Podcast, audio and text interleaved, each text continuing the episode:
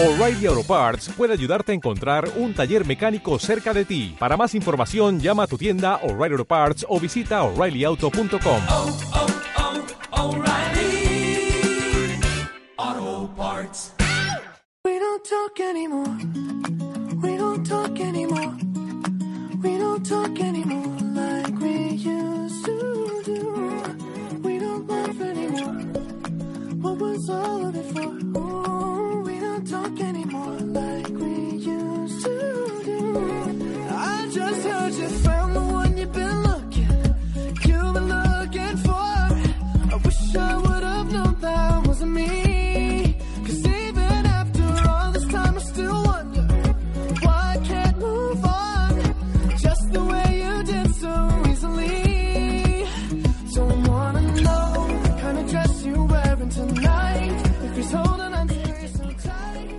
Bienvenidos a una nueva edición del espacio de lujo y estilo de vida en Libertad FM, Pecados Veniales.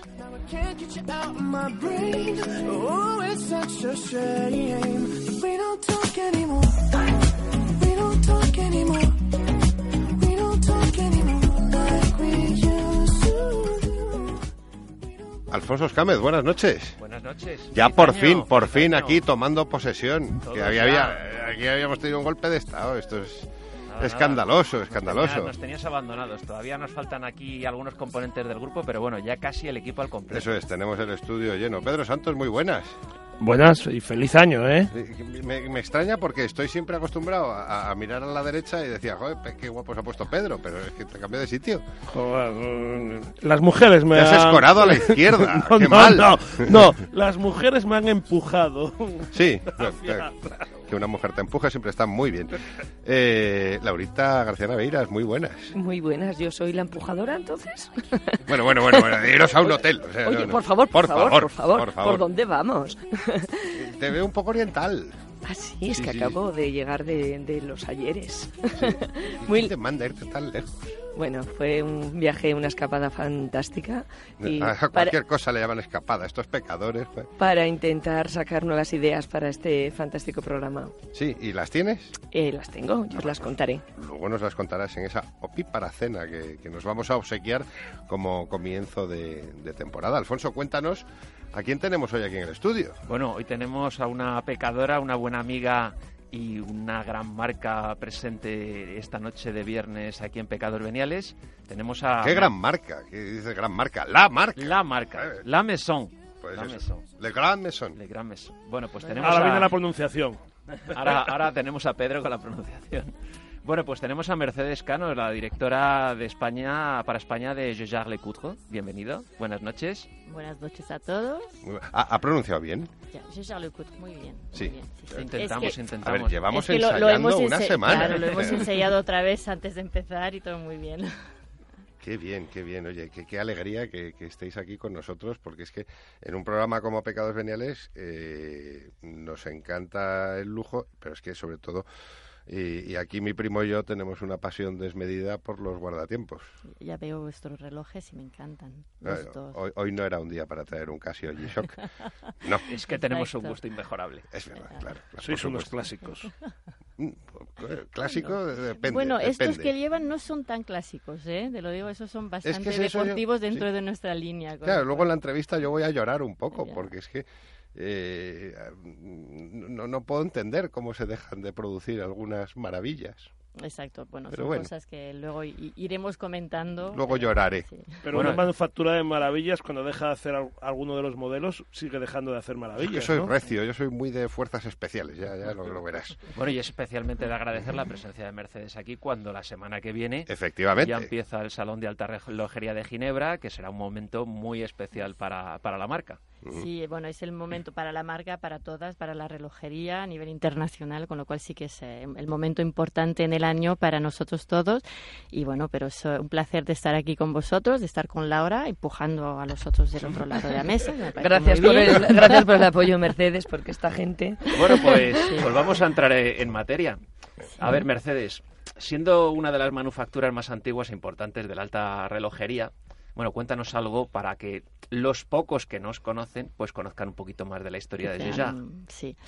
Bueno, la historia de Geja es tan larga que no sé por dónde empezar, porque bueno, llevamos 184 años de existencia. Ayer mismo. Sí, ayer mismo, por eso somos todos de, de- de ese año. Pues han, han ido muchas familias ahí eh, de los Gégère, eh, más de los, eh, de, de los eh, Lecoutre, porque en realidad vamos a hablar de tres personajes más importantes, vamos a, centrarnos en ellos. Es el primero que lanzó pues eh, lo que es Gégère Lecoutre, que es bueno, que es más eh, Lecoutre, que se, se llamaba el Antoine Lecoutre, que es una familia pues allí en Suiza, que no sé si sab- saben también la- el origen de la relojería realmente en Suiza. Pues realmente todo esto nace eh, de los huguenots que, que los eh, que huyeron de Francia, los echaron de Francia en el, en el inicio del siglo XIX y se pues se fueron todos los valles donde nadie estaba eh, pues sí, había poca cosa que hacer allí porque en invierno los inviernos eran muy largos así que por la noche pues hacían cositas eh, y eran pues eh, cómo se dice Eh, los que trabajan el, el acero eh, de forgeron de que en, bueno en español no, no, no tengo la palabra. Y pues eh, lo que hacían poco a poco pues estaban ahí pues trabajando pues en ah, relojes más grandes en piezas eh, más de maquinaria en general.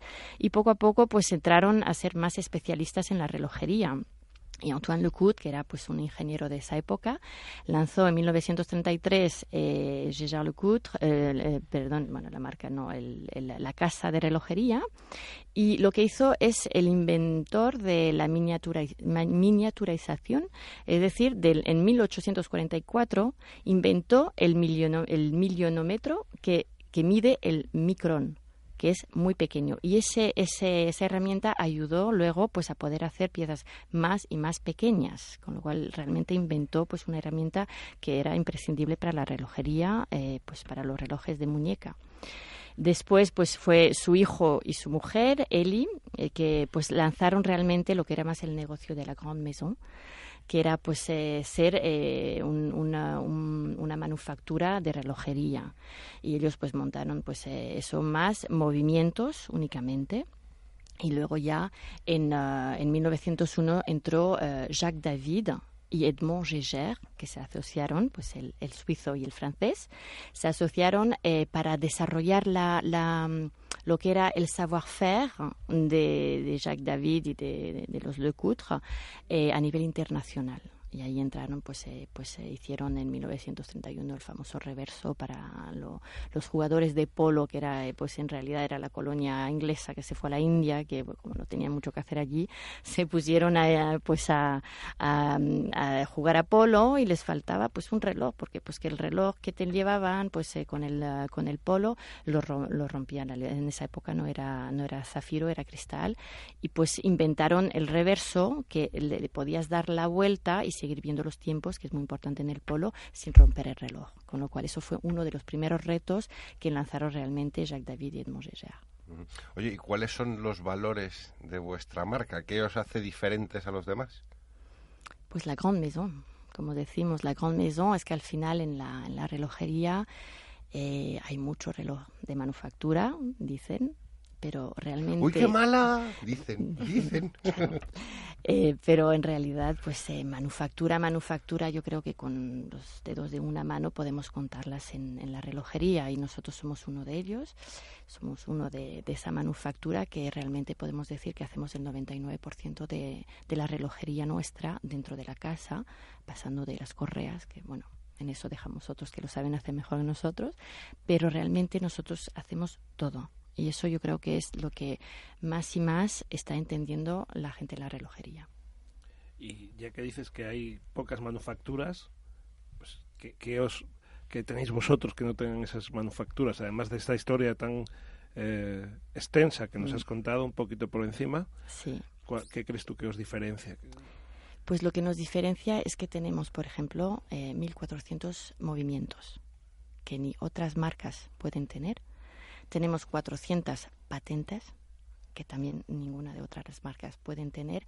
Tenemos un poder de innovación que es muy importante y yo creo que no, no quiero decir eh, es, es único, pero es, es muy, muy, muy fuerte en comparación a las otras manufacturas. Alfonso va a llevarlo clarito para tener todos los movimientos ¿eh? en su colección. Bueno, se intentará, se intentará. Va a ser difícil, pero se intentará. Entre, igual entre todo pecados veniales, a lo mejor algún día... Venga, Laura, pregunta, anda, que estás ahí muy con horario cambiado japonés. Si no dice dónde estuve, revienta. Este es el cotilla del grupo, ¿sabes? Ay, ay, ay, Todo el mundo amor. se entera de lo que pasa en nuestras vidas a través de Pedro. Ah, muy bien. Hombre, a mí me encanta Japón, ¿eh? con lo cual también podemos hablar de Japón. Pero no Venga, los productos vale. japoneses, digo yo, Es ¿no? diferente, La competencia bueno, bueno, japonesa, ¿no? Hay cosas, hay cosas. No vamos a, a entrar en, en esa polémica. Ay, yo soy un gran fan de los relojes japoneses. Sí. A mí me encantan. Hay, hay de todo. Para, para cada cosa. Claro. Sí, sí. Mm. Para Bueno, la comunión, sí. Pues venga, te voy a preguntar, ya Sí. que eh, en estos periodos tan fuertes que se han vivido hasta ahora de, de- de crisis, ¿no? que, que ha costado tanto llegar al público, ¿cómo habéis hecho vosotros para, para acercaros, para, para seguir eh, enamorando de alguna manera? Pues yo creo que hemos seguido haciendo lo que, lo que siempre hemos hecho, es decir, un, un reloj que es eh, pues eh, totalmente trabajado de la manera pues eh, en la que lo hacemos, de manera manufactura. Hemos seguido una línea muy clara, no, no, no hemos hecho productos muy muy marketing, hemos sido muy eh, lo que llamamos en inglés genuine. Es eh, realmente pues eh, en centrarnos en lo que realmente el cliente busca Claro, cuando y- busca un reloj. Y seguir vuestra línea, ¿no? De alguna manera. Es eso, es eh, un poco pues un- una, una línea donde trabajamos pues eh, relojes de manera muy extensa, que eso también es importante, que en- entramos en, en la marca con un precio muy accesible y nos podemos ir a unos relojes de ya de, de precio de más de una casa. No, no vamos a hablar de dineros. Oye, Mercedes, y, como dice Laura, hemos estado pasando y una crisis importante y ahora dentro del mundo de la alta relojería también se está empezando a ver que, pues bueno, que hay reducciones de plantillas, que las ventas están bajando. ¿Cómo ves tú el mercado internacional, el mercado español y sobre todo una cosa que a mí me interesa mucho que nos puedas contar es esa, nosotros ya somos una generación más o menos que ya ha pasado, tenéis que centraros en los nuevos clientes y los nuevos clientes quizá el reloj no lo ven como un elemento diferenciador, como un elemento de estatus, no le dan tanta importancia y probablemente cuando lleguen a nuestras edades esas nuevas generaciones, pues quizá el reloj no sea un elemento tan importante. ¿Qué está haciendo ya y cómo lo veis en los próximos años? ¿Qué pensáis hacer? Pues mira, hay, hay varias cosas en, en tu pregunta que igual vamos a ir por paso. Eh, primero, eh, estamos vendiendo muchos relojes, digo en- a nivel general, es decir, que eh, no, no hemos estado bajando tanto tampoco.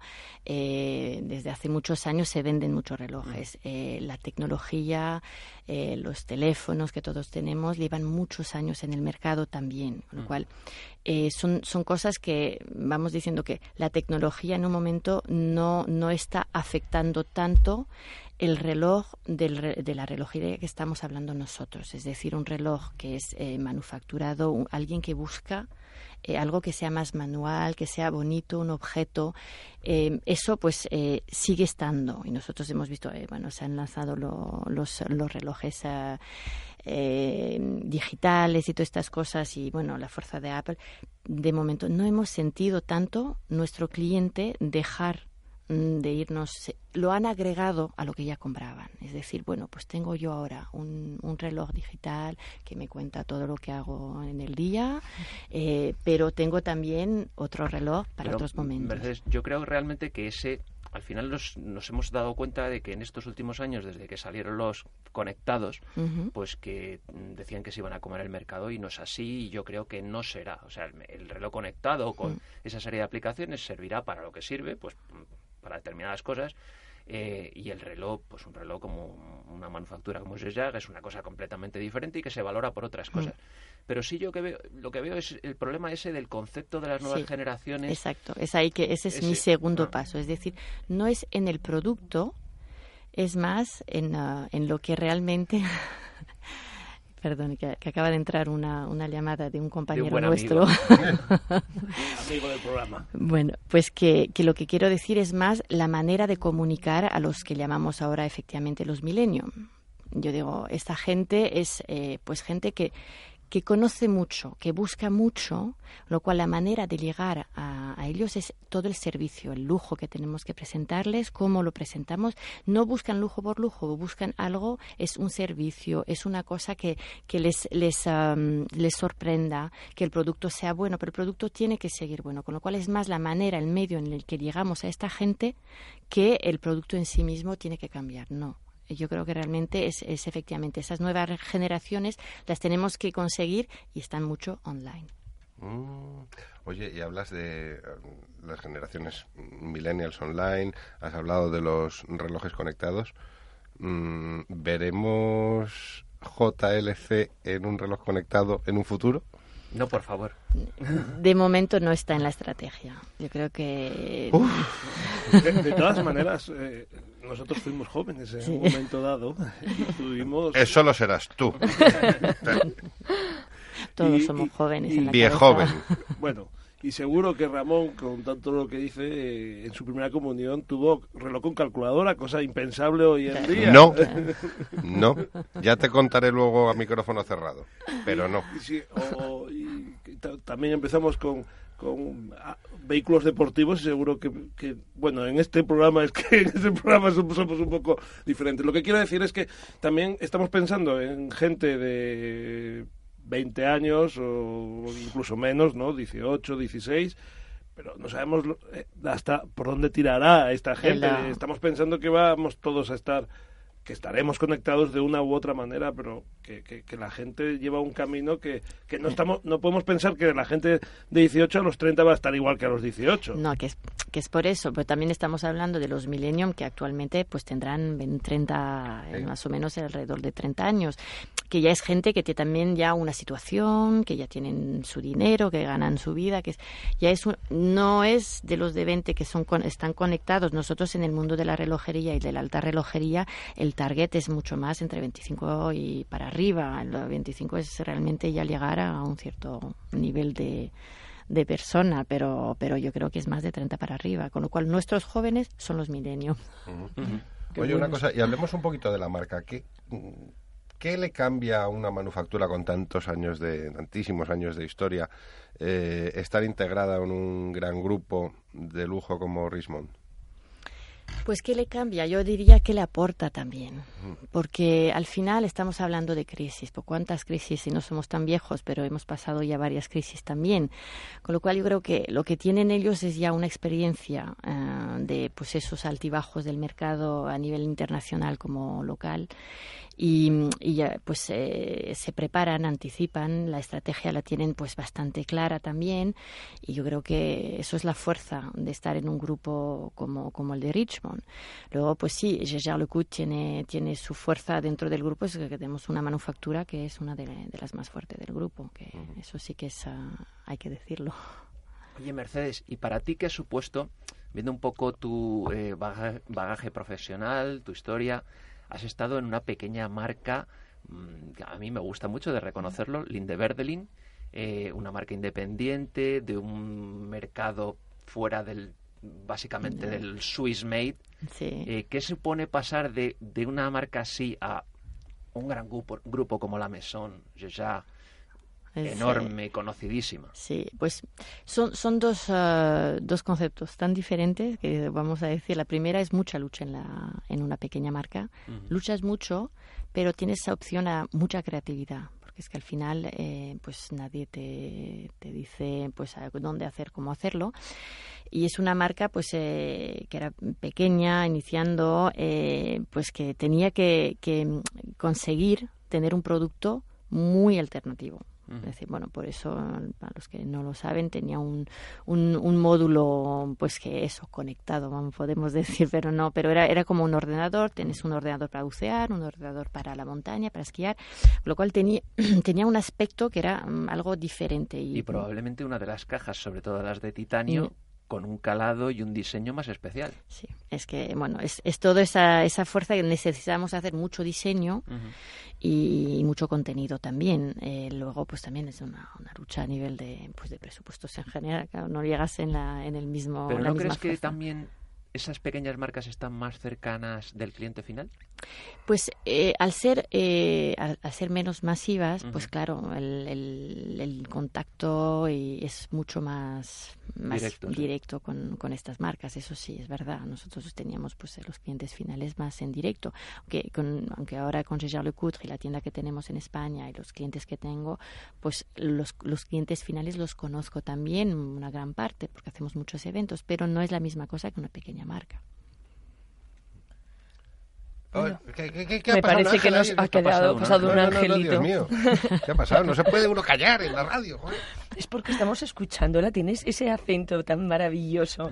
que da gusto que hables. Podrías ¿Estás tirando hablar. Bueno, hoy, poco, estás, hoy estás un poquito... Pero Mira, aquí estamos al lado las dos. ¿no? las- entre mujeres, ¿por qué queda tan mal decirnos piropos? Muy bien. ¿Qué crees, eh, Mercedes, eh, que una marca como la vuestra es lo suficiente conocida ya aquí en España, entre, entre nosotros? A ver, en España, pues sí, eh, España estamos en el top 10, con lo cual para mí ya es, ah, ya es una, una- un posicionamiento muy bueno. Y yo creo que el cliente español, bueno, llevo ahora cinco años en la marca, hemos desarrollado mucho, mucha visibilidad de marca y yo creo que sí que ahora eh, estamos en, en los relojes que, que consideran en el público local. Me encanta. Oye, y mm, ya sé que no lo habíamos hablado antes, pero eh, yo siempre estoy muy triste. ¿Por, por qué ya no ve- vemos las ediciones Navy Seals en vuestro catálogo? Es- esa- Pues mira, porque... Es una maravilla. eh, tenemos muchísimas referencias Sí. y en un momento pues eh, yo creo que fue un, un- un movimiento que se hizo pues a- antes de la crisis de los 2008 pues está- estuvimos viendo pues que había que reducir referencias porque pues efectivamente nos estábamos yendo a muchas cosas y, y la que las que más funcionaban en ese momento era pues las más tradicionales eh, un- una, una relojería que era pues el master control el reverso y la parte más deportiva pues iba iba un poco a menos con lo cual Mm. se ha se ha ido desapareciendo pues los Navy Seal seguimos teniendo los master compressor y yo creo que sí que la idea en la estrategia que, que tendrá seguramente la marca que no la puedo definir yo desde aquí pero sí que sí que estamos ahí gritando que necesitamos tener pues otra vez una, una línea más deportiva dentro de la marca Sí, porque mm, o mucho me equivoco, o sí que se ha notado un giro, una vuelta al clasicismo. es que eso es lo que mer- el mercado pedía Eh, en, en los años, pues eso, en el 2010, ahí ya el mercado iba a unas, unos relojes más, más discretos, más pequeños.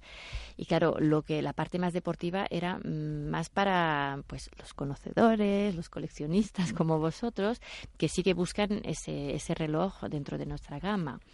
Pero yo creo que, bueno, lo estamos hablando y también en España es un mercado un poco más de relojes deportivos que en otros países del- de- a nivel internacional, con lo cual pues sí que tenemos los mercados españoles, los mercados sudamericanos, los mercados de Medio Oriente, pero hasta ahora pues había bajado también muchísimo pues el- la demanda de estos productos. Y hablas de mercados, ¿cómo, cómo veis al mercado español? ¿Cómo lo vemos?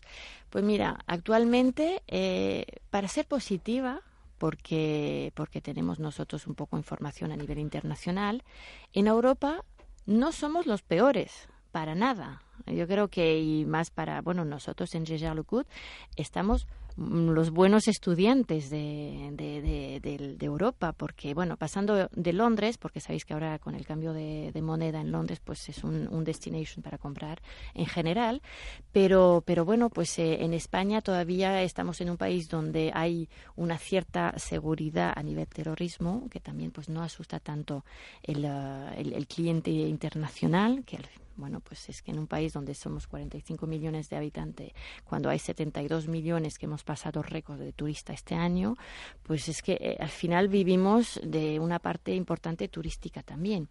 Y va creciendo porque a nivel de Europa pues la gente viene a, a pasar las vacaciones en España. Y esto yo creo que es bastante positivo para nosotros aunque el precio medio no sea tan alto está siguiendo subiendo poco a poco a ver si se mantiene, pero, pero bueno, eh, efectivamente hemos perdido los rusos, hemos, eh, hemos bajado en los, en los chinos, pero bueno, seguimos teniendo un público de Europa y un público también eh, de fuera que no está, no está mal.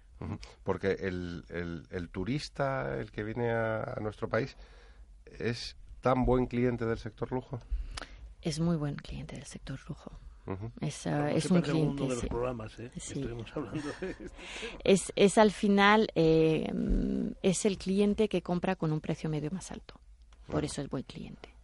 Simplemente es, eh, pues es el que comprará a lo mejor por relojes de, de un, de un nivel mucho más alto, con complicaciones. eh, es más un, pues eso, un potencial más alto, simplemente. Claro. A nivel de número de piezas, pues a lo mejor no, no es tan, tan fuerte, pero Ya. sí en el potencial de, del precio medio. Lo capto, lo capto. Bueno, yo, yo, yo voy a cambiar un poco, va- vamos a dejar un poco ventas, vamos a dejar un poco eh, mercados, y más con, en concreto el español, para hablar un poco de legislación. Ah, Entonces, es una pregunta un poco, no con trampa, pero un poco Pero directa bueno. y que, que- quiero que, que me aclares. Y es que, ¿qué te parece la, la modificación legislativa que se pretende introducir en el Swiss Made, ¿verdad? Haciendo los re- requisitos, yo estoy en ello, que se hagan más estrictos. Y yo creo que, a vuestra marca os les puede beneficiar, obviamente. Eh, y ahora nos explicarás Mm. por qué, ¿no? Y, y si crees que, que este sello actualmente sigue tan valorado como ha estado en anteriores décadas, digamos. Es una, es una pregunta muy, muy complicada de contestar porque nosotros, mira, lo voy a hacer simple, nosotros salimos de, de lo del Swiss Made porque, bueno, hacemos todo en nuestra manufactura, tenemos un control mucho más fuerte que el control de suizo básico, eh, de nosotros tenemos el control mil horas para nuestros relojes, eh, todo ese cambio de legislación para nosotros va a ser muy, muy beneficiador Beneficioso. beneficioso, muy bien, beneficioso, eh, muy positivo. Así que yo lo veo bien para nosotros de manera egoísta y yo creo que también es, es, es que es necesario porque al final eh, hay mucho mm, como lo, lo Ensamblador. diré, eh, asamblador, muchos movimientos que son eh, in-house pero que son modificados, bueno, hay de todo. Como se suele decir, que venden gato Que, por liebre. eh, Pues eso, con lo cual ahí, mira, a lo mejor eso nos va a ayudar también y va a ayudar el cliente también final a entender realmente qué es lo que está comprando. Pero ¿crees realmente que el, el Swiss Made, el sello Swiss Made, un poco volvemos a, a lo de antes, las nuevas generaciones lo valorarán tanto como lo hemos lo- valorado nosotros respecto a, a que aporta algo más de seriedad, determinación respecto a lo como lo valorábamos nosotros? Sí, yo creo que, bueno, las nuevas generaciones eh, también buscan eh, buscan las cosas que, que vienen del lugar y del lugar de donde nacimiento, ¿no? Del producto. Es decir, que, pues, eh, por ejemplo, mm, un buen whisky tiene que venir de, de Escocia. Un buen reloj tiene que venir de O de Japón. O de Japón. El whisky japonés está muy rico. Sí, pero por eso no, no es que no haya una... Es verdad que el, el whisky japonés también tiene su, su fuerza y, y su reconocimiento, pero realmente donde más marcas hay es en Escocia. Pero es explicarlo de esa manera, es decir, que al final, pues eh, como el, el- el reloj originariamente es de Suiza, pues sí, el Swiss Made tendrá una, un valor añadido. Sí, nos gustaría entender una marca de altísima calidad hecha en Hungría, por ejemplo. Pues, no, por no lo entenderíamos. Sí. Oye, Ram- Ramón, ya- que estos, estas semanas pasadas te he suplantado un poco tu posición. ¿Qué te parece una pausa musical? Un poco, me ha suplantado del todo. Shh, cállate. Traidor. me apuñalaste. Vamos con música.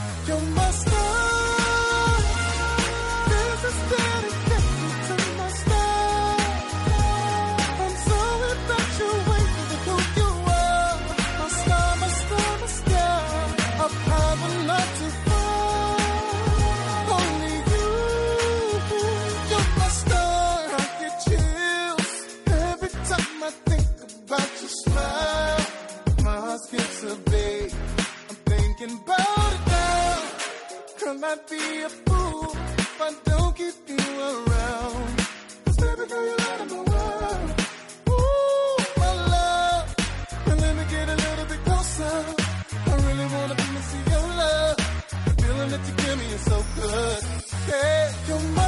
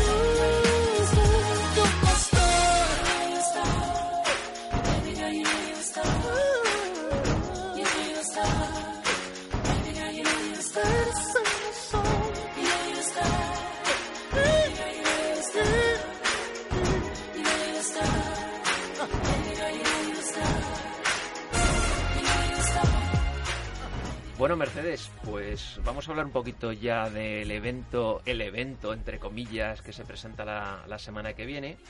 Bueno, ya habéis dejado ver algunos de los modelos que vais a presentar en el Salón de Ginebra, que empieza la semana que viene.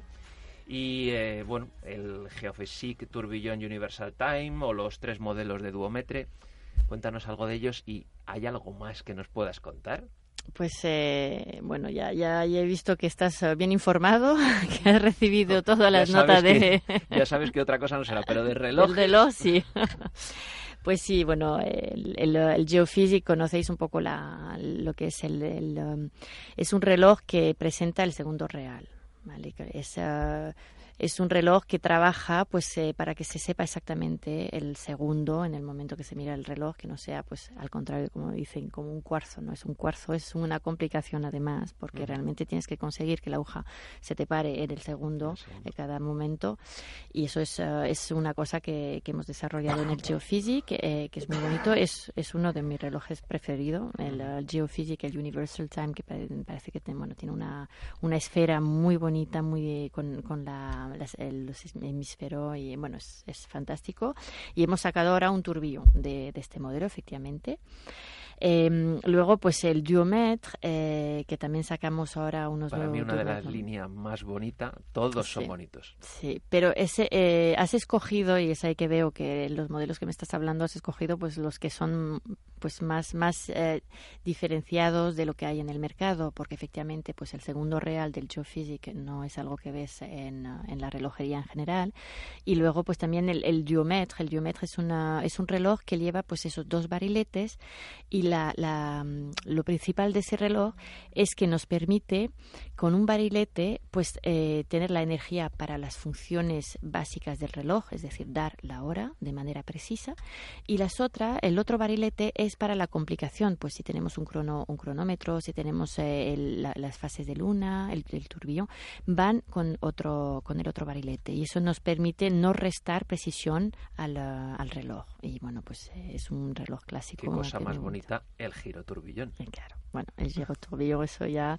Palabras eh, mayores. Es, es- sí, es uno, bueno, pues con un turbillón que, que gira pues con un eje de de 20, 20 grados, que es para también compensar la, la, la, la inclinación de la Tierra. Bueno, pues todo eso va, entramos ya en una cierta precisión de la relojería y un trabajo que es, eh, bueno, pues fantástico de los relojeros que tenemos en nuestra manufactura. Eso es absolutamente pornografía relojeril. Ya. Eh, Eso tendría que ser ilegal, porque es que Bueno, hay un hashtag en, en las redes sociales que es watch porn. eso es, eso es. Ya, Gran, gran, gran seguidor yo de ese hash- hash- hashtag. el hashtag. Eh, oye, y tantas, tantas patentes, tantas referencias, tantos movimientos. Me imagino que en Suiza tendréis un museo. tenemos, sí, sí, tenemos un museo en la manufactura. Tenemos allí pues eh, un museo que, que da pues todas las piezas un poco emblemáticas de la marca, eh, los Atmos, que también es un, es una, un reloj que, que se inventó y somos únicos en tener un, un reloj de mesa. Eh, que pues cambia con la- simplemente con la temperatura de, de la- el ambiente de, la, de la, la casa o del despacho eh, Yo pongo un Atmos todos los años en mi carta a los Reyes Magos. Y no te llega. Y no. Es que no la mandarás a la dirección, Debe ¿eh? ser. No, no, pues, el último buena. de Mark Newson es una maravilla. Una pasa. Precioso. agradecer. De cristal, todo muy redondo, muy bonito. Y, esa- a ver, nos está escuchando el pecador venial del viernes por la noche y está diciendo, ay, ¿y la manufactura? ¿Se podrá visitar? ¿Se puede visitar? ¿Qué hay que hacer? ¿Se puede solicitar en algún sitio? Esa, la manufactura se puede visitar. Lo que pasa es que, bueno, es un, un lugar bastante privado, como lo entendéis, que nosotros trabajamos mucho la innovación eh, y también, pues, eh, tenemos que tener un cierto, una discreción en lo que hacemos. Con lo cual, lo- hacemos viajes a la manufactura es más para clientes que ya conocen la manufactura, bueno, que ya conocen eh, los productos, porque, bueno, ya sabemos que los tenemos más dentro Bueno, hoy. Que nuestros oyentes empiecen a comprar Eso es. eso ya. Que, que vayan a la boutique de, de Castellana, que las los atenderán muy bien. O sea, cliente objetivo y te manden a ti directamente una botellina de buen, buen vino. De, ¿no? de buen vino, eso sí. O un, un whisky de, de Scotland. No, pero... Hablando de esos clientes objetivo, ¿quiénes son vuestros clientes objetivo? Pues mira, Alfonso yo. claro, los que tengo enfrente y luego Laura tú también, ya dentro de poco que ya, ya estarás. Lo que pasa con el nivelazo que hay en esta mesa, yo no me atrevo. No, O yo, sea- yo te lo, te lo te enseñaré, mira, poco a poco. En cada cosa se tiene que entrar de manera así muy tranquila, despacita y aprovechar realmente de conocer lo que hay alrededor para luego apreciar más lo, lo que tú vas a escoger. Sí, es que Laura es muy de empujar. Ya. No, ya- no, es que Laura sabe que, que si trae algo en la muñeca, escudriñaríamos con cara así Uy, como... eso sí, o sea, como, ahí- ahí te expones algo Cara torcida, de, ¿qué me has traído, por favor? Bueno, y un poco hablando, ya que Laura ha iniciado el tema, un poco hablando de los relojes femeninos. Acabáis de presentar el- la gama del Rendezvous. Ujú. Y luego, ¿qué te parece a ti? Yo creo que ahora vosotras las mujeres estáis empezando un poco como a entrar más a saco en el mundo de la relojería, empezar a valorar más complicaciones, eh, las grandes eh, las grandes manufacturas estáis empezando a hacer ya relojes complicados para, para, Para señora. ¿Cómo ves ese mercado? Pues mira, eh, nosotros eh, lo vemos fantástico porque eh, nos ayuda a crecer muchísimo en España. Yo creo que ahora, bueno, tenemos un buen nivel de, de ventas a, a femenino, que hay muchas, bueno, pocas marcas que venden a femenino, muchas marcas que venden a, a- a- a hombre. Nosotros hemos conseguido sacar un modelo porque ha sido, pues eso, bastante difícil. No es fácil sacar un modelo femenino que realmente, pues, eh, tenga éxito. Lo, lo decimos porque dentro de la manufactura hemos sacado algunos y no, no, no, no hemos tenido el éxito que hemos tenido con este, ¿no? Y este realmente ha venido a ser pues un pilar importante ahora de la marca. Eh, el rendezvous que está hecho no es un reloj masculino eh, simplemente hecho para mm, feminizado, vamos a decir, es un reloj totalmente femenino, es decir, que un hombre no puede ponerse este reloj, ¿vale? Eso es importante porque porque normalmente pues eso es un reloj masculino que le pones un poco de diamante y lo haces pasar por femenino y lo haces con más un pequeño. más pequeño. ya. Este está totalmente pensado para la mujer, yo creo que ha sido el éxito eh, realmente la base del éxito que hemos tenido. Y estamos ahora pues llegando efectivamente a mujeres que conocen o quieren conocer un poco más de la relojería, pero también porque en el mundo de, del- de la compra femenina hacia el reloj ya no es eh, comprar una fashion brand, es comprar realmente un reloj de una marca relojera. Y eso es lo que hemos, eh, yo lo que he visto en, en- en estos dos últimos años, eh, han ido bajando las fashion brand y realmente pues las mujeres que han ido comprando relojes lo querían hacer dentro de una marca que fuese relojera. ¿Pero crees que realmente la mujer está empezando a interesarse por complicaciones, eh, pues tipo fases lunares, algún calendario perpetuo, incluso, bueno, hay algunas marcas que tienen eh, repeticiones de minutos incluso, Nosotros. por eso iba a decir. Eh, ¿Realmente veis que, que el mercado va hacia ahí, que, que vosotras estáis empezando a apreciarlo y que estáis buscando no como el regalo de el loco de los relojes que dice, bueno, para que mi mujer no se enfade porque me he comprado otro más, Le voy a comprar regalar uno. uno a ella. Cree el ladrón. ¿De quién estará hablando? ¿De quién estará ni idea, hablando? ni idea. Pero no, el, el- yo creo que sí que hay ahora las mujeres más y lo vemos nosotros que hacemos, eh, hacemos masterclass, que son clases de, re- de relojería, pues vemos que más y más están llegando mujeres en estas clases y además con unos atrevidos hemos hecho una clase únicamente para mujeres y realmente pues eh, están y tienen mucho más eh, agilidad a la hora de montar y desmontar un movimiento y les ves mucho interés en lo que hacen, con lo cual yo creo que sí, pues claro, es un, una- un porcentaje mucho menor de que llegue a un turbillón o una repetición de minutos, pero todo es cuestión de educar. Pero sí, la mujer se está metiendo mucho, mucho más en la relojería. Y hablando de modelos, De modelos, de modelos de... de- en, en general de vuestra marca, ¿cuál es el más vendido? ¿Cuál es el, Ah, más El más vendido... introducido en el mercado? Pues eh, te diré así de directo el, el, eh, el Master, pero el Master Moon, fase de Moon. Más que el reverso. Y el reverso llega, el, el- la referencia número uno es, eh, es nuestro Master Moon. Y luego el reverso, el reverso porque es icono de la marca y porque ahora, bueno, hemos cumplido 85 años con el reverso y sí que es, eh, sigue siendo, desde pues todos estos años, sigue siendo uno de los pilares importantes de la marca. Porque probablemente yo creo que cuando se habla desde ya al- para el mercado en general y para la gente que está menos metida en todos los las, eh, los movimientos y los y los modelos que tenéis, quizá el reverso sea el modelo más icónico y el más conocido. Es el más icónico, el más conocido, pero también en el mercado hay pocos relojes cuadrados que tengan eh, esa cierta elegancia y ese contenido a nivel relojero. Lo cual eh, realmente en eso mm, de momento somos unos de los que presentamos. Hay otras marcas que tienen relojes cuadrados, pero el reloj cuadrado no es fácil. No, no. Y, y el Muchas éxito veces- es, es, eh, eso, es delicado en, en tenerlo.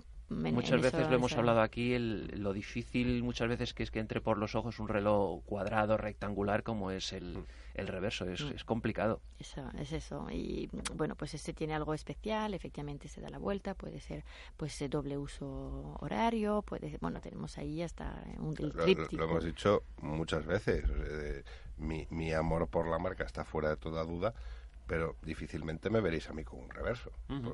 Me, me cuesta. Pero, pero mira, justamente tuvimos hace poco pues unos eventos donde pues hay muchos de, de vuestro grupo de conocedores y, y, y realmente han empezado a probarse otra vez el reverso y, y decir, mira, es que es verdad, una colección de una persona que le gustan los relojes Tiene que mm, tener un que reverso, tener un claro. reverso.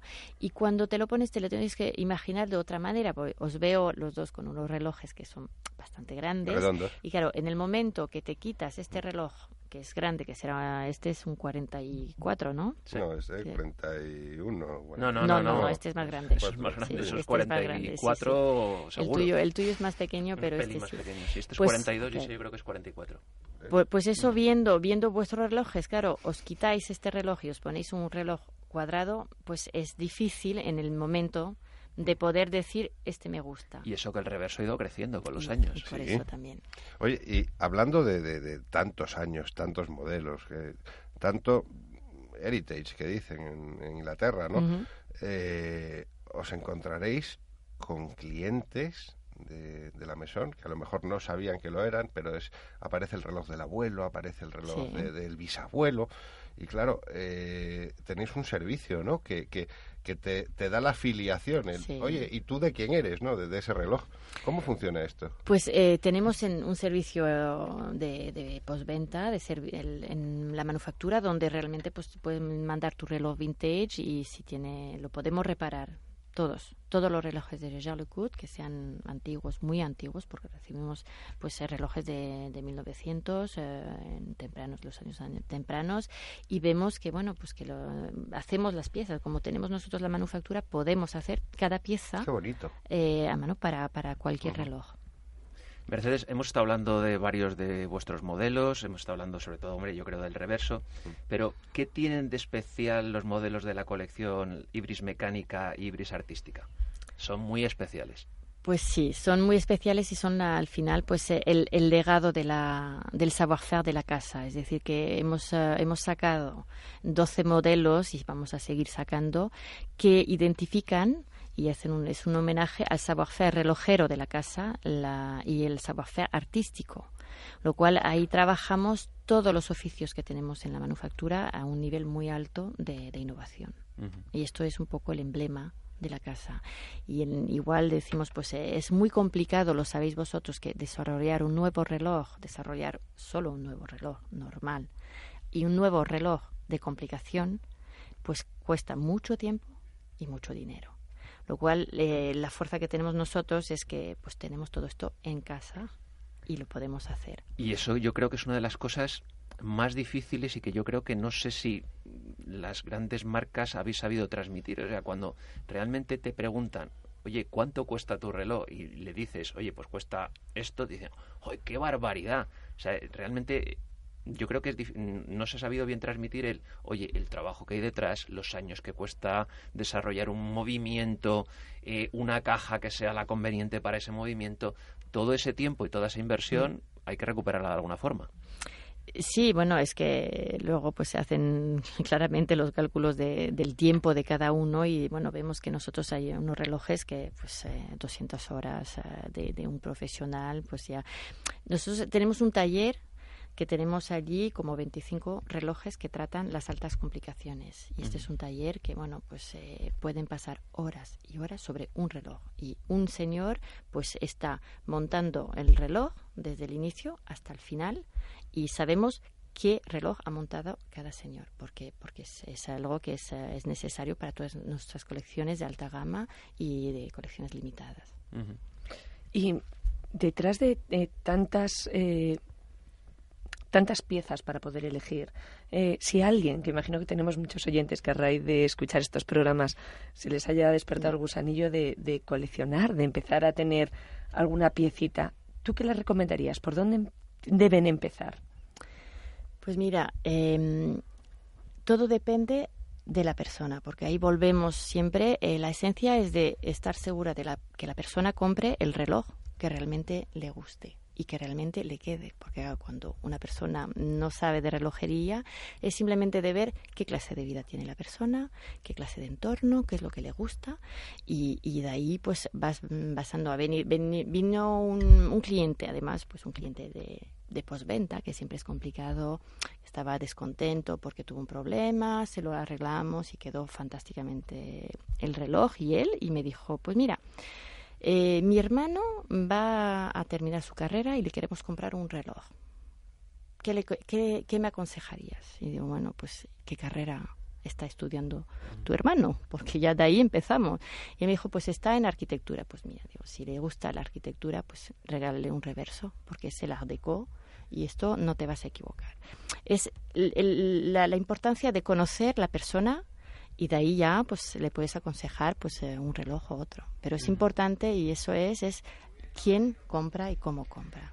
Y, y Ramón, que insiste en su regalo navideño, eh, si, si él quisiera comprar algo actual que en un futuro fuese una pieza única o coleccionable, ¿qué, qué le recomendarías?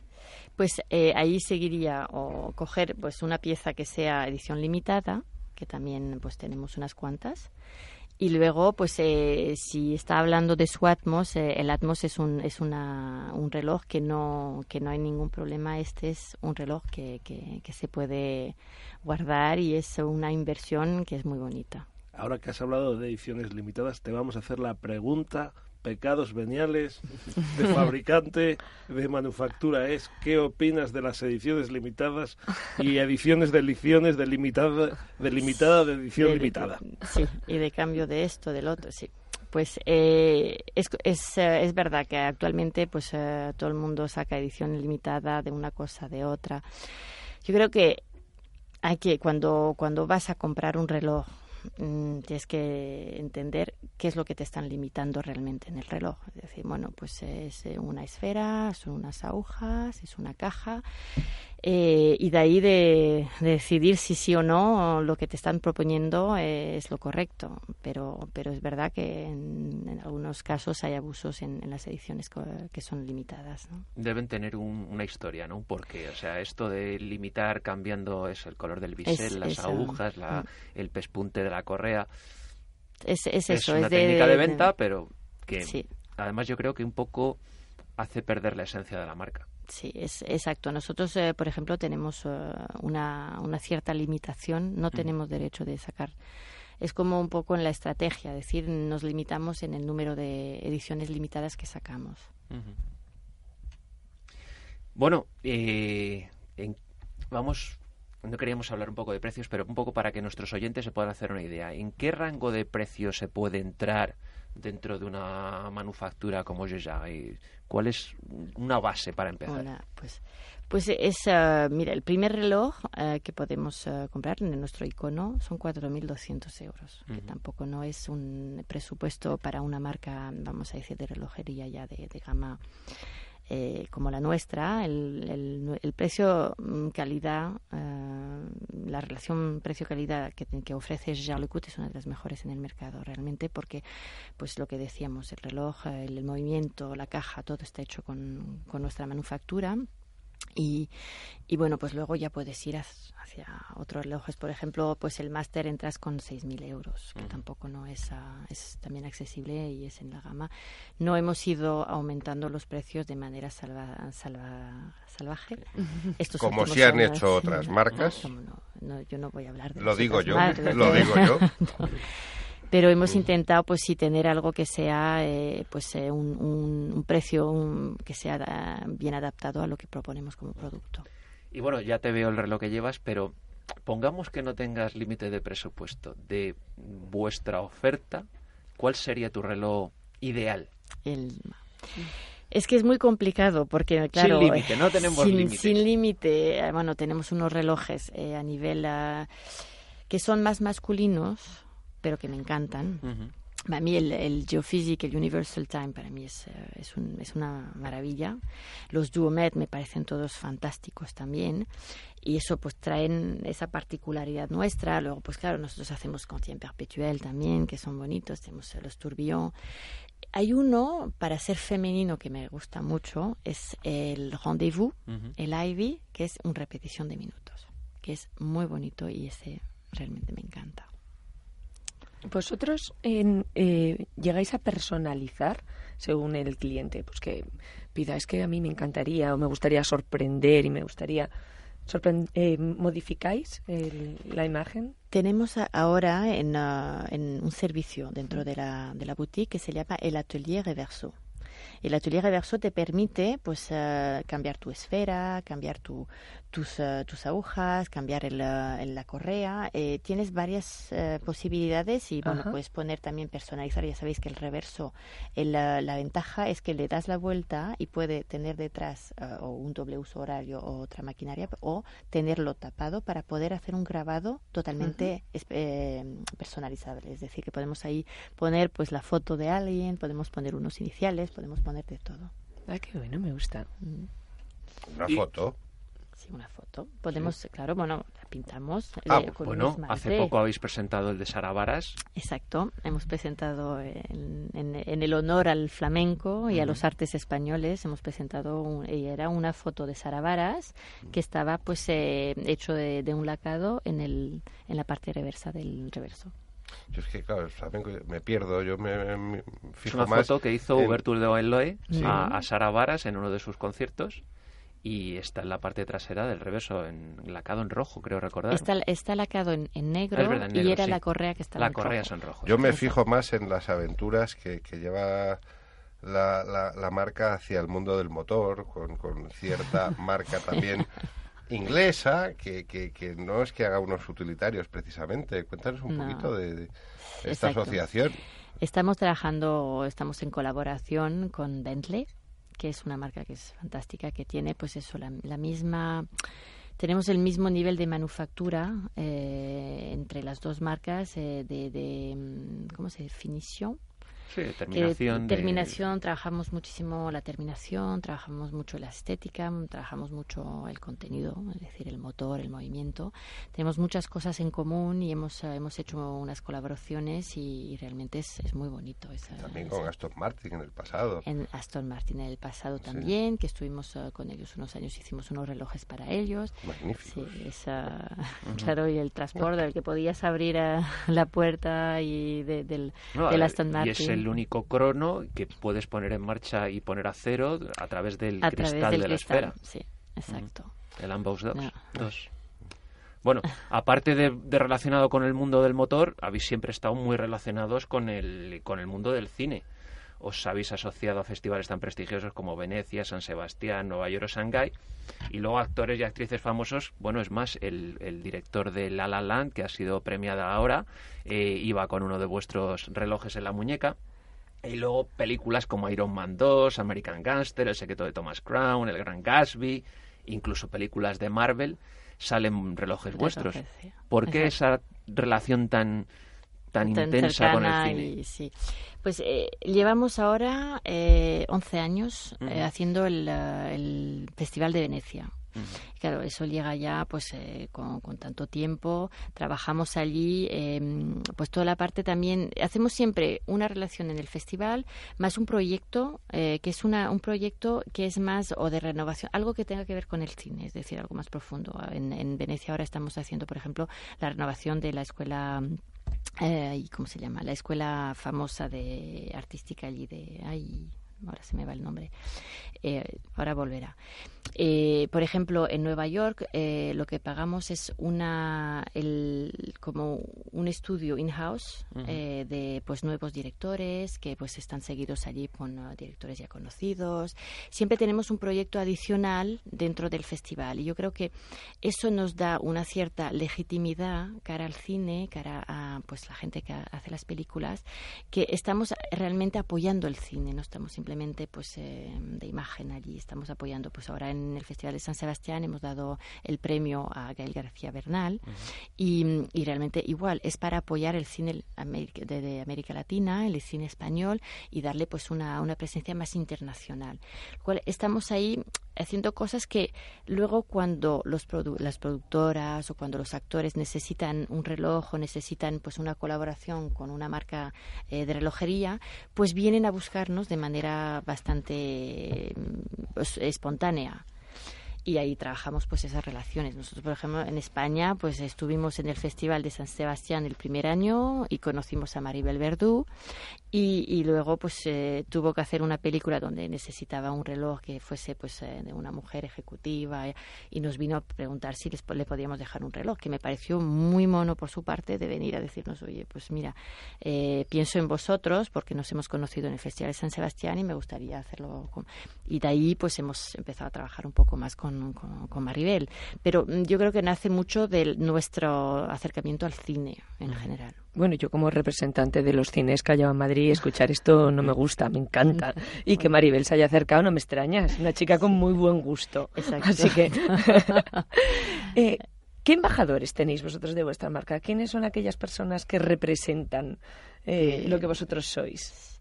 Pues mira, tenemos eh, a Clive Owen, que, que es, eh, pues, eh, no le llamamos embajadores, los llamamos los amigos de la marca. Ah, me porque gusta. Lo que nos gusta es tener gente, pues, que, que conozca, que entienda un poco la relojería, que se acerque más, en vez de ser solo una persona de imagen. Y, y bueno, Clive Owen le encanta la relojería, ha venido mucho a la manufactura.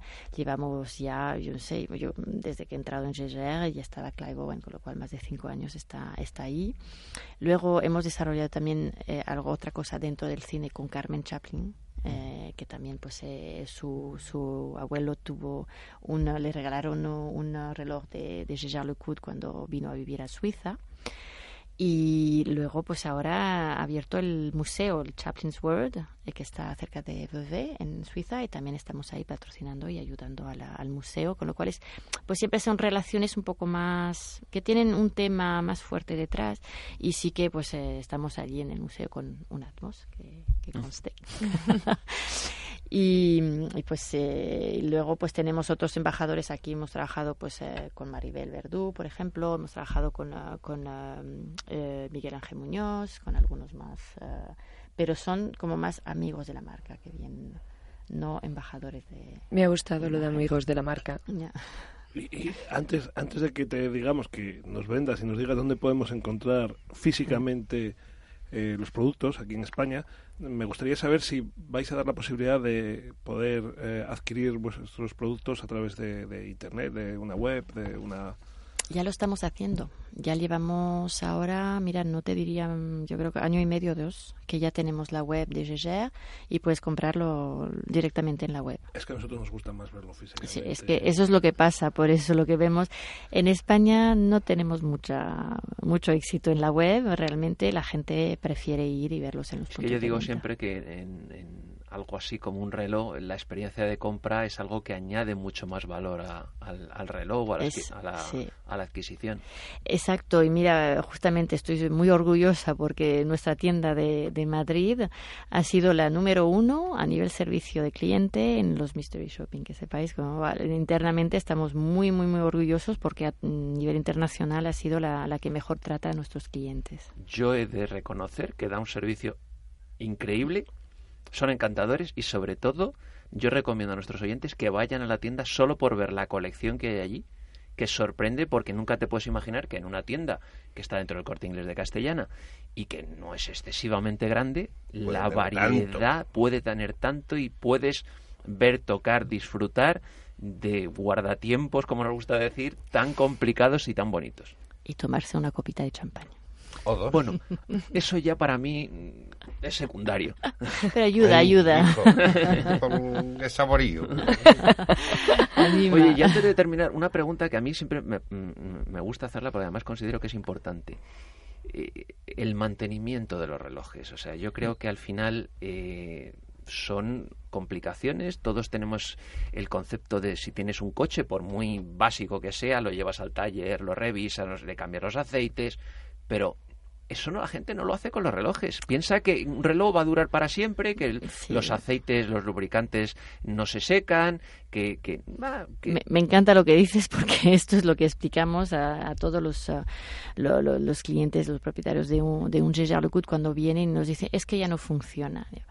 Pues a ver, tenemos eh, efectivamente que explicar pues que hay una garantía, pero luego pues el servicio se tiene que hacer y nosotros en nuestros relojes pues eh, ac- aconsejamos que se hagan pues eh, por mínimo cada cuatro años eh, que se haga una revisión completa del reloj para, para que no haya un que no se estropee de manera un poco más, más fuerte el reloj. Pero eso sí que es importante lo que dices. La gente no se da cuenta de que al final el reloj funciona 24 horas 365 días a- al año y, y- y es que por supuesto que tiene un desgaste. En diferentes posiciones, en diferentes ambientes, con Además. cambios de temperaturas constantes, con impactos.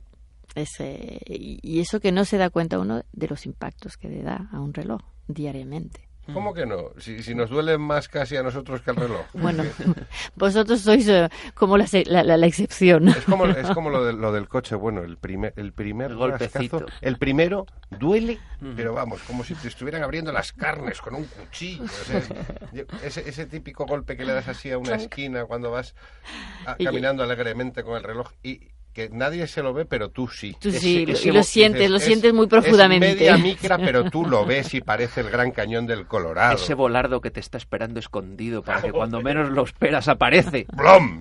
Sí, sí, sí. Mercedes es un auténtico placer Hablar de relojes largo y tendido. en este Podríamos programa. estar horas, horas y y horas. horas, y pero horas. es que entonces Pedro y Laura se enfadarían con nosotros y nuestros oyentes dirían Se "Este no es- aburrirían. No es, un programa sobre el mundo del lujo, este es un programa sobre el mundo del lujo y lo- eh, eh, en, el, en el mundo de los relojes y no podemos ser monotema por desgracia. Bueno, Mercedes, la semana que viene nos vemos. Pues sí, ahí en, en, En el en Disneylandia Ginebra, de los en- relojeros. Eso, a disfrutar de todas las novedades que tenemos y que tenemos en el, en el, en el ah, entorno relojero, pues sí que va a ser ah, muy bonito. ¿Me hacéis el favor de llevaros una bufandita, un abrigo, unos Sí, porque guantes? creo que va a hacer frío. Hace fresco. Menos cuatro, que lo acabo de ver. Así que prepararos. Yo tengo ahora mismo una situación vital en la que necesito eh, distraerme. Entonces Y vamos a qué ir a mejor que distraernos. distraerme que ver relojes bonitos y coche de carreras. Y a Mercedes, eh, Además, Mercedes. y, y, y champán para ti, porque como no quiere Alfonso. Yo mi Zumitos, yo- zumitos los, para Alfonso. los relojes a mis manos y las Mercedes. copas para Ramón. Yo. Botellas, vale, Botellas. pues sale, botellas. Muchas gracias. Un placer. Bueno, gracias a vosotros y muchas gracias por invitarme. Vamos con un poquito de música mientras aclaramos la garganta con un poquito de champán.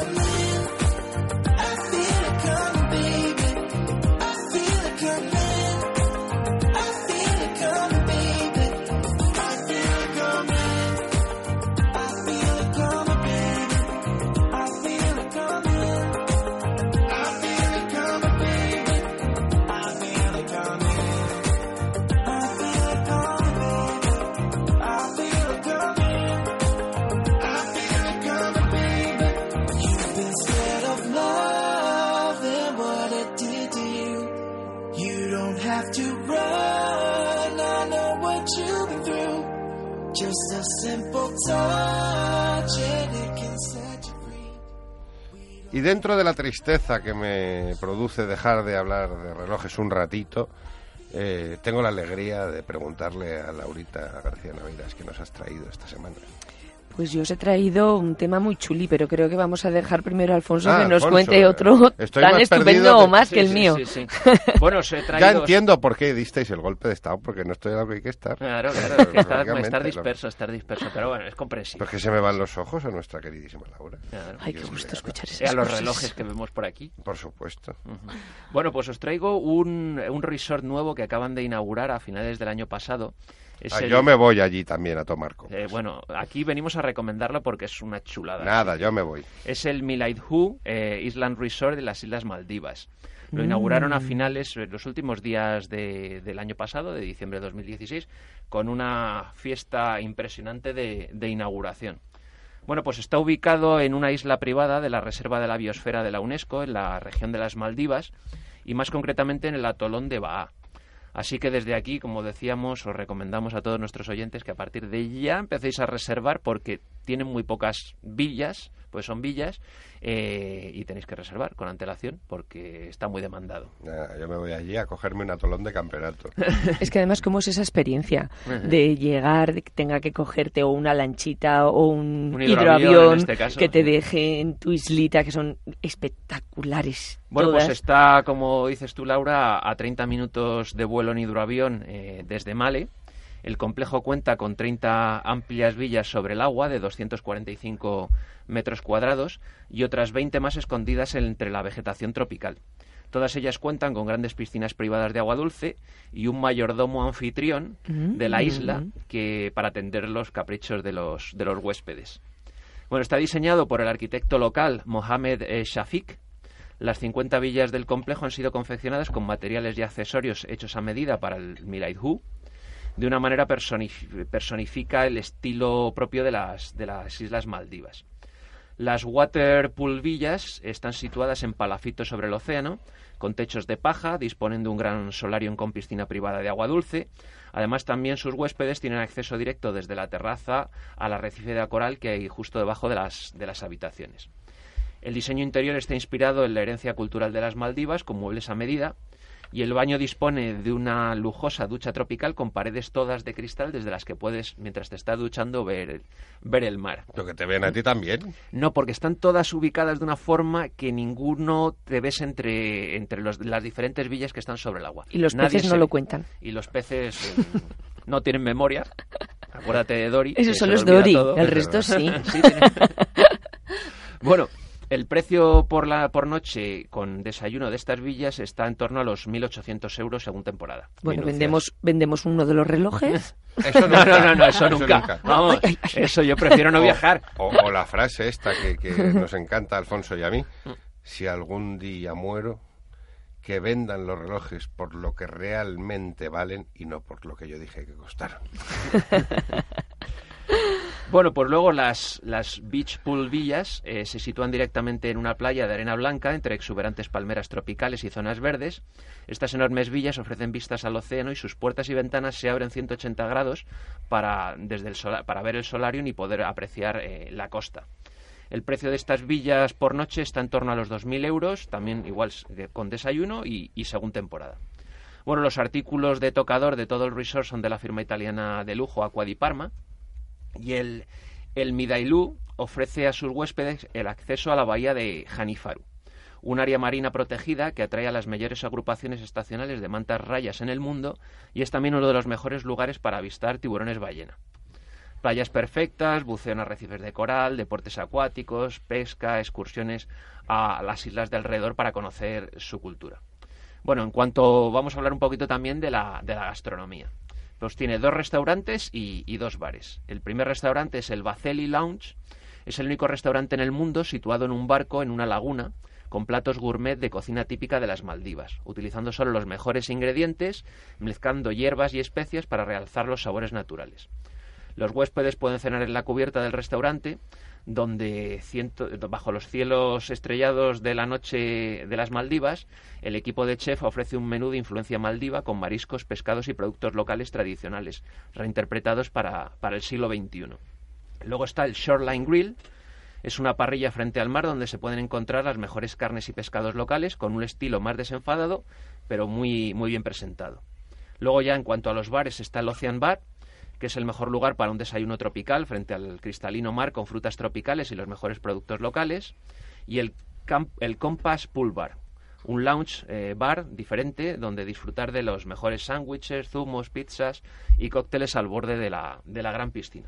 No sigas, no es que sigas, por puedes- favor. no, es- todo, todo iba bien hasta que has dicho zumos y pizzas, por favor. Bueno, oye, zumos y pizzas. No, Pizz- no. Pizzas No, maldivenses. no, no puede ser, no puede ser. Yo me estaba poniendo aquí romántico y dice zumos y pizzas. Oye, No. zumos tropicales, ¿eh? De las mejores frutas, vamos, lo más exquisito. Fruta de la pasión. Es que Mercedes no lo sabe, pero estamos intentando reeducar a Alfonso dentro del mundo de la gastronomía. Ah, muy bien. Yo es que la gastronomía no es lo mío. Yo lo reconozco. Pero vamos poco a poco y vamos a conseguirlo. Pero luego tiene una cosa muy buena, que es un spa Ay, ay, dentro bueno, de lo bueno, mínima bueno, que es la isla y de lo pequeñito que es el hotel. Pero bueno, pues consta de cuatro suites de tratamiento sobre palafitos eh, sobre el agua. ¿Sobre y qué? sobre unos palafitos, eh, están sobre mm, como cuatro pilotes Pilo- so- sobre encima, de- encima del agua. Ah, los, los pilotos son palafitos. Los, los pilotes, no los pilotos. No, pilotes, pilotes, sí, Pilotos, sí. pilotos. No es donde se pone el palafito y de encima del palafito es donde está el spa. Ramón, no vayas, ¿Pero porque tú sabes que el, el Ártico se está, eh, el hielo se está Derritiendo. derritiendo Sí. y esto es peligroso. Esto es- este tipo de hoteles es peligroso en esta época. Bueno, del luego año. os cuento una anécdota que tuve en Maldivas yo, pero si queréis terminar... Bueno, que la- pues nada, aquí dentro de todos los servicios que son muy amplios y la variedad impresionante de tratamientos, pues bueno, hay clases de yoga, de meditación y todos sus tratamientos usan productos naturales y orgánicos, incluyendo las marcas Elemis y Ceranaka. Así que, bueno, Tanto gusto. Vamos. Va- para sal- relajarte, Ramón, el mejor sitio. Pues sí, la verdad es que sí. ¿Eh? ¿Has visto? ¿Has visto? Ahora, Pues- después del estrés navideño, Pues es para apuntarse, pero ya. Bueno, yo os voy a contar mi mini tío. anécdota ¿A estas horas se puede terrible. sí, contar sí, o no sí, se puede sí. contar? Sí. Eh, un día, 12 del mediodía, a Maquita, en la playa, en una islita en Maldivas maravillosa, y de repente empieza a subir el agua. Sabéis que no tienen nada de altura, o sea, están... Y empieza a subir el agua, y empieza a subir el agua, y empieza a subir el agua, y a subir el agua, y a subir el agua, que teníamos el agua por a la altura de las rodillas. Pero es que no solo en la playa, sino en toda la isla. Bueno, yo el susto, claro, no nos vinieron Un maremoto pensando, evidentemente. Claro, piensas es un pequeño tsunami, tsunami, sí. es y vino el servicio del hotel, nos tranquilizó y nos dijo que bueno que era muy habitual, que durante esta esa época del año, yo no recuerdo cuándo fui, pero yo creo que era como en noviembre o por ahí, era muy habitual y que ¿Los esperásemos un cogieron en brazos? Todos en brazos, Ah, todos sí. en la sillita de la reina. Sí, eso es lo importante. Y al ratito volvió a bajar el agua, pero la sensación es dura, ¿eh? Vamos, Bueno, un que susto, digan, un susto de cuidado. que Dura. digan que los, los miembros de, de este programa no vivimos situaciones de riesgo. Exactamente. Esto Intrépidos. de verdad, o sea, esto es una aventura. Eso no es un programa de lujo. Programa de lujo no, programa extremo. De, de- de hecho, eh, también hablamos de, de- de- de- de- de esta magnífica marca. con Tienen hasta un reloj extremo, el Extreme Lab. Uno de mis favoritos. Ya, ya lo sé. Y de los míos también. Todos son vuestros favoritos, ¿lo habe- ¿os habéis dado cuenta? Es que, a ¿Cuántas veces habéis dicho uno de mis No, no, no. favoritos? A ver, eh, somos muy... No me sale ahora mismo la palabra. pero- Viciosillos. No, no, no, no, más, más, Pecadores. más sutil, es más sutil. Pecadores. Pecadores. Sí, sí, sí, pero Ese nos le, viene sigo, bien. le sigo dando, le sigo dando vueltas. Eh, más cosas, más cositas, más hay, hay algo más. Eh, la semana que viene eh, mm, vuelvo a ser falta, Bueno, no te preocupes que contaremos nuestra experiencia en Ginebra. sí, porque yo después termina Ginebra y ya lo contaremos en el, en el siguiente programa. Me voy a una cita ineludible para los aficionados del motor, el Rally de Monte Carlo. En ¿Qué vuelta son? rápida GT. Eh, también ahí estaremos. Sábados. teléfono. Sábados de 2 a 4 de la tarde. El mejor programa de motorsport de la radio española. No lo digo yo, lo dicen los oyentes, que son soberanos y sabios. Y igual. Pedro Se- Santos lo corrobora y lo Eso es, confirma. Y el mejor programa de lujo también, en Libertad FM, los viernes por la noche. Es que tenemos de todo, todo bueno, todo bueno. Estamos que lo tiramos. Pedro Santos. Que no, eh, que no, que no, que eh, pongo un poco de música. Pero sí, vale, pues la despedida, ya, ya. A mí que, no, que no me vas a Yo me quiero ir a cenar. que, que, te- que todavía nos queda Es un tarde. poco. Ah, sí, queda, queda tiempo todavía, queda tiempo, nos dicen en control. Ah, bueno, pues entonces todavía no despedimos. Estás, estás, estás... En la parra. Sí, sí, sí, sí. no, estoy un poco, estoy un poco. No sé qué reloj te han regalado eh, los Reyes, que va un poco desentonado, que no te das cuenta que nos queda todavía 15 minutitos o ¿Tanto? Tanto Bueno, no, no, ponemos un, no, unos un 10. poquito de música Ponemos un poco de música, me dais aquí cuatro bofetones, y te espabilo. espabilamos. y Un poco de terminamos. agua para que te vengas arriba. Champán, whisky, champán. whisky, eh. Dentro. Calling all hearts to the dance floor tonight. Let love start. Let love start.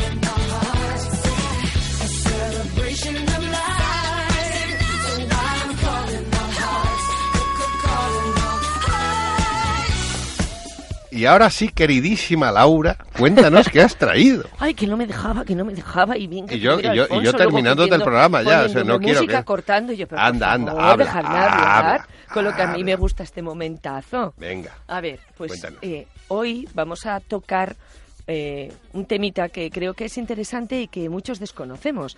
En Pecados Veniales damos un espacio importante a la gastronomía. Por supuesto. Y hacemos hueco a grandes estrellas eh, dentro de los fogones. eh, Y también a la comida, porque es hora de irse a cenar. Exactamente. Pero todos sabemos cómo se otorgan las estrellas Michelin. Todos sabemos de dónde sale y cómo nace esto.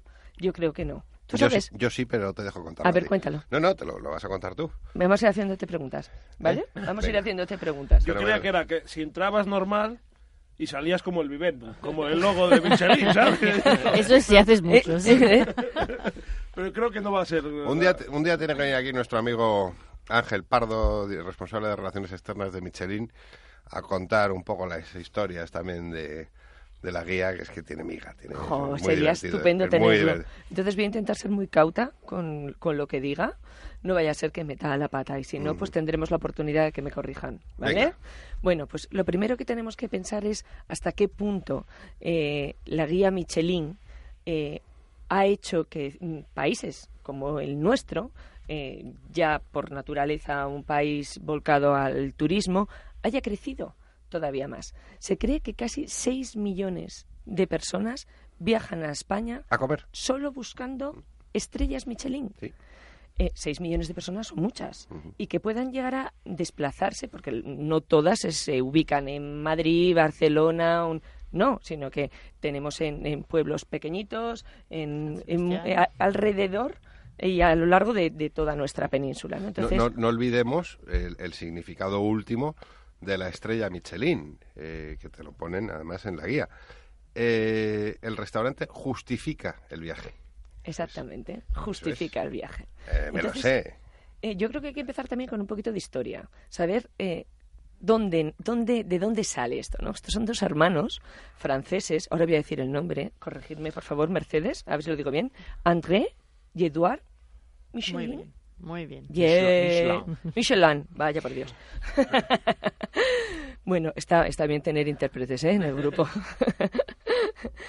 Ellos se dedicaban en esta época al negocio del automóvil y todo lo que tenía que ver con, con el mundo, pues con combustibles, con aceites, con eh, eh, material para ellos. Entonces crean una primera guía en la que em, daban soporte a este, a, este, a, este a estos suministros, pero se dan cuenta que el negocio del automóvil en ese momento en expansión, la gente cada vez viaja más y empieza a necesitar y a requerir eh, tener puntos donde comer bien, dormir bien, ser bien atendido. Y ahí nace la primera guía Michelin. La primera guía fue de color amarillo, si no me equivoco, y era eh, na- eh, nació en 1900. Eh, va evolucionando y en 1930 nace la primera guía de color rojo y donde se reconocen por primera vez eh, las tres distinciones de las tres estrellas. Sabéis que se puede dar una, dos o tres. Aunque todos pensamos que, que Michelin solo son estrellas, eh, Michelin no solo son estrellas. Desde luego. Michelin también tiene cubiertos y las casitas. Cada uno de ellos, pues, para calificar eh, partes diferentes. En el caso, por ejemplo, de los cubiertos, eh, mm, califican el confort y el servicio. En las casitas siguen el mismo criterio con los hoteles, confort y servicio. Y en caso de, los de las estrellas, eh, lo que califican es la calidad, la creatividad y el diseño de sus platos. Aquí entra también una polémica muy importante y es cómo lo hacen, quiénes son esos inspectores. Eh, se cree que, que hay un... Me están apurando con el tiempo, voy a intentar contarlo rápido. Eh, se cree que, que hay un grupo, no se sabe exactamente el número, en el que ya hay eh, inspectores con muchos años y que cocineros, después de amplios bagajes, ya saben quiénes son y los conocen, pero los nuevos eh, nacen y se reciclan cada año. Cada año van entrando gente nueva a formar parte de estos equipos y son mm, testados y, y formados por los por los inspectores más antiguos. Así que bueno, De momento hoy os voy a contar hasta aquí para que me dé tiempo y no me corten. El próximo día lo seguimos ampliando Más un poquitín y mejor. más. Venga, hecho. Laura, muchas Mejor gracias. seguro que siempre. Muchísimas gracias. por Gracias estar a aquí vosotros. Eh, Pedro Santos. Buenas muchas noches. también. Buenas noches. Ya me contarás qué tal por Mónaco. Ah, ya, ya lo contaré a- eh, amplio y tendido. Y además eh, puedes escuchar Vuelta Rápida GT, donde daremos cumplida información sobre el rally. Alfonso, también muchas gracias. Gracias a ti. Y Mercedes, desde luego, ha sido un auténtico placer, un auténtico honor y un auténtico lujo estar eh, acompañándote esta noche de viernes aquí en Pecados Veniales. Ay, muchas gracias. Oye, buenas noches a todos. Oriol Serra estuvo en el control, quien nos habló, Ramón Biosca. Hasta la semana que viene. Adiós. Sed malos.